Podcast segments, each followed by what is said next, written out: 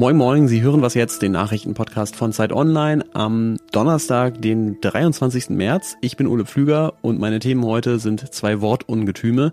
Das erste, Verbrennerverbot. Da wird heute beim EU-Gipfel über verschiedene Kompromissvorschläge diskutiert. Wir schauen die uns an.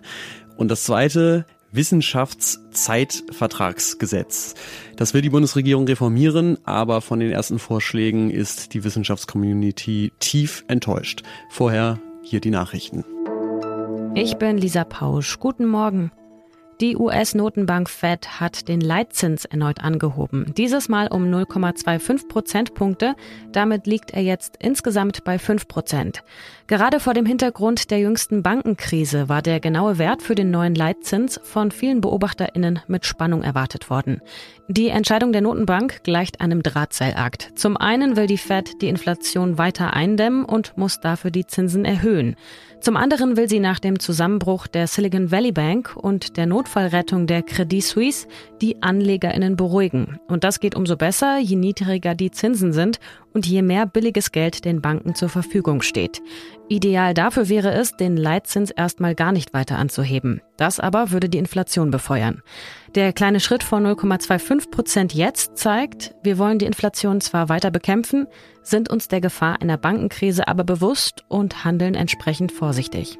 Uganda steht nach der Verabschiedung eines antihomosexuellen Gesetzes international in der Kritik.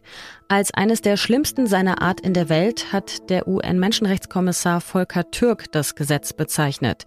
Die US-Regierung denkt nun über Wirtschaftssanktionen gegen Uganda nach, für den Fall, dass das Gesetz tatsächlich in Kraft tritt. Das wiederum hängt von der Unterschrift von Ugandas Langzeitpräsidenten Yoweri Museveni ab. Die gilt jedoch als sicher. Das Gesetz sieht für gleichgeschlechtliche Beziehungen eine Freiheitsstrafe von bis zu zehn Jahren vor, hohe Geldstrafen oder sogar die Todesstrafe. Und es gilt auch für Personen, die von der Homosexualität einer anderen Person wissen, sie aber nicht melden. Redaktionsschluss für diesen Podcast ist 5 Uhr. Werbung. Prime-Mitglieder hören Was jetzt bei Amazon Music ohne Werbung. Lade noch heute die Amazon Music App herunter.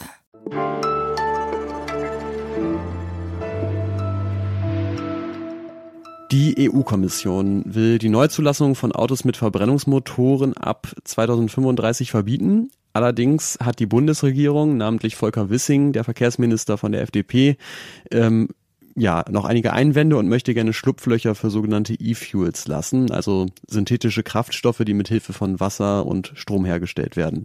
Das Problem ist aber natürlich, Benzin und Diesel werden ja auch weiter nach 2035 an Zapfsäulen verfügbar sein. Es gibt ja auch noch Autos, die damit fahren, würden, die vorher zugelassen wurden.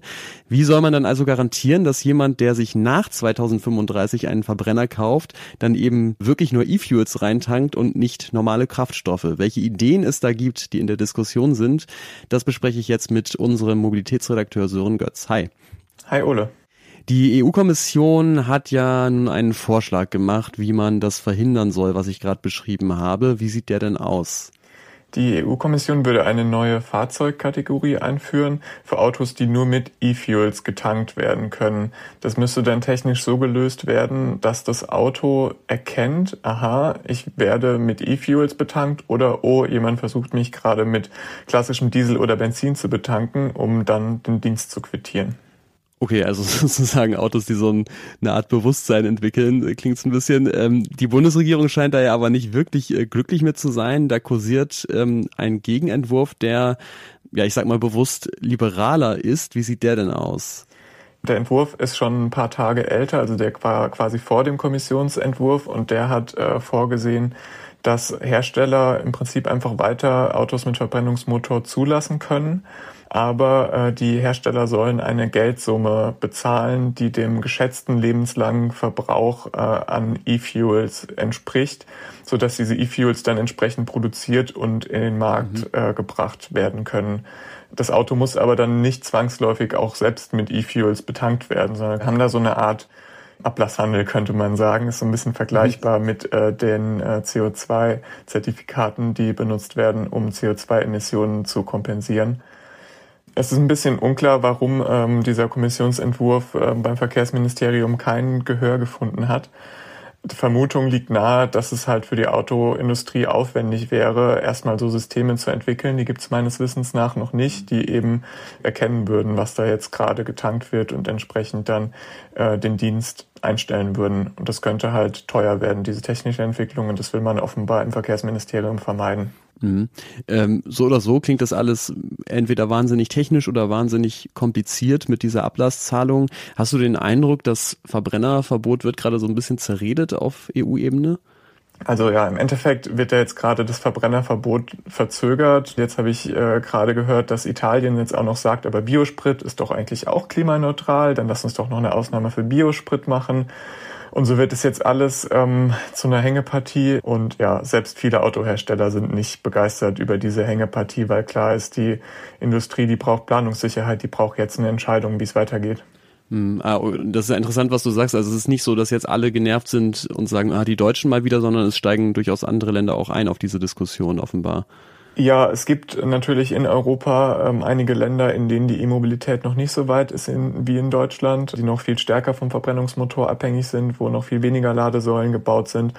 Und diese Länder hatten ursprünglich keine Mehrheit, aber nachdem Deutschland gesagt hat, oh, wir wollen nochmal verhandeln, kommen die jetzt halt alle ähm, wieder zum Vorschein und sagen, okay, dann äh, lass uns nochmal richtig verhandeln. Und so ja, steht jetzt äh, das ganze Verbrennerverbot wieder auf der Kippe. Danke dir, Sören Götz. Sehr gern.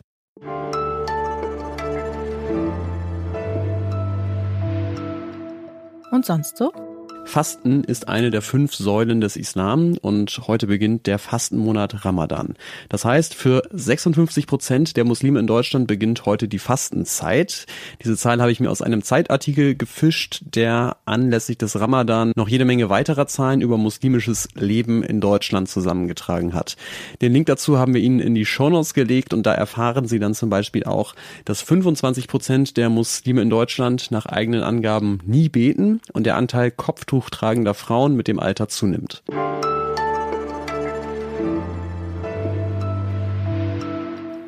In der Theorie ist Wissenschaftler oder Wissenschaftlerin eigentlich einer der schönsten Berufe, die ich mir so vorstellen kann. Ja, allein der Name schon, äh, wie das Wort jedenfalls klingt, jemand der Wissenschaft zu sein, Dinge herausfinden, die vor mir niemand wusste. In der Praxis gehört aber wahnsinnig viel Mut dazu, eine Karriere in der Wissenschaft zu wagen, denn wer keine Professur bekommt, bekommt in der Regel jahrelang überhaupt keine feste Stelle, sondern muss sich von befristetem Vertrag zu befristetem Vertrag hangeln. Geregelt werden diese Verträge von einem Wortungetüm namens Wissenschaftszeitvertragsgesetz. Das will die Ampelkoalition jetzt reformieren und hat auch erste Vorschläge dazu vorgelegt letzte Woche, um die Situation zu verbessern. Die sind aber in der Wissenschaftscommunity vor allem mit einer Reaktion aufgenommen worden, nämlich Entsetzen. Eine Gruppe von Professorinnen und Professoren hat äh, Bundesbildungsministerin Birgit Stark-Watzinger von der FDP Realitätsferne vorgeworfen. Sie schreiben zum Beispiel, dass die Vorschläge die unzumutbare Situation weiter verschlechtern würden. Anand Argawala aus dem Wissensressort der Zeit beobachtet die Debatte und hat auch in der aktuellen Ausgabe der Zeit darüber geschrieben. Hallo, grüß dich. Hallo. Was bedeutet denn die derzeitige Regelung für die Forschenden und was bedeutet sie vor allem für den Wissenschaftsstandort Deutschland? Ah ja, die aktuelle Regelung sieht vor, ähm, dass Doktoranden und Postdocs, ja, während sie sich für diese mögliche Professur in ihrem Fach qualifizieren, bis zu zwölf Jahre in der Regel mit befristeten Verträgen an der Uni beschäftigt sein können. Das führt dazu, dass viele junge Wissenschaftlerinnen und Wissenschaftler, also jung ist relativ zu verstehen, ne, zwischen äh, Mitte 20 und Mitte 40 im Prinzip, die wissen häufig nicht, äh, wie es in der unmittelbaren Zukunft für sie weitergeht. Kriegen sie nochmal einen Vertrag? Können sie im nächsten Semester an der Uni bleiben oder müssen sie sich vielleicht woanders bewerben? Aber ja, kurze Vertragslaufzeiten, ähm, aber vor allen Dingen auch diese fehlende klare Perspektive, ob man denn nun Professorin, Professor wird, sind schon ein Standortnachteil im internationalen Vergleich für Deutschland.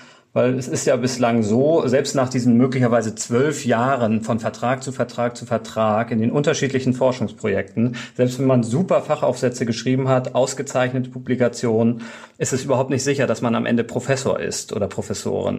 Wie sah denn jetzt der Vorschlag der Bundesregierung aus und warum hat der für so viel Empörung gesorgt? Einerseits, äh, glaube ich, liegt es daran, dass es schon eine größere Erwartung gab. Es hätte wirklich, also ein Prestigeprojekt für die Regierungskoalition sein können. Und ähm, ja, anstatt da eine größere Idee zu entwickeln, hat man sich im Klein-Klein verloren und das ist schon enttäuschend, glaube ich, für die Community. Es soll zum Beispiel längere Vertragslaufzeiten geben, aber verpflichtend sind die nicht. Eine Sache, die äh, für Entrüstung sorgt, ist, dass diese Postdoc-Phase, die aktuell sechs Jahre beträgt, auf drei Jahre verkürzt werden soll.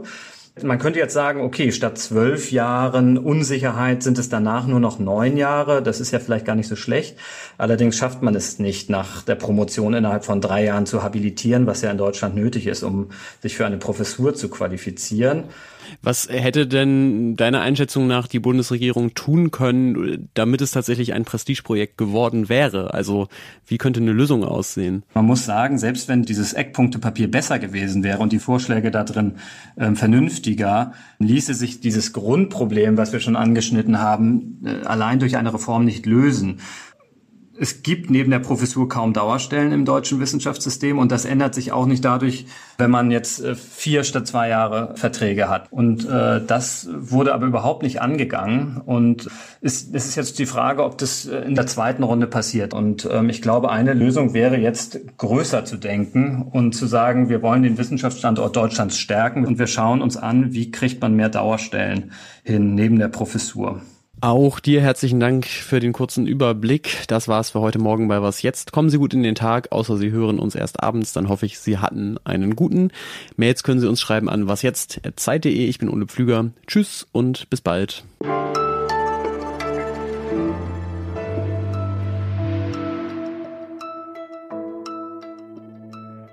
Du gräbst dich ja gerade durch irgendwelche EU-Verordnungen und so. Ist das eins der weniger spaßigen Themen, die du so bisher bearbeiten musstest? Ja, oh Gott.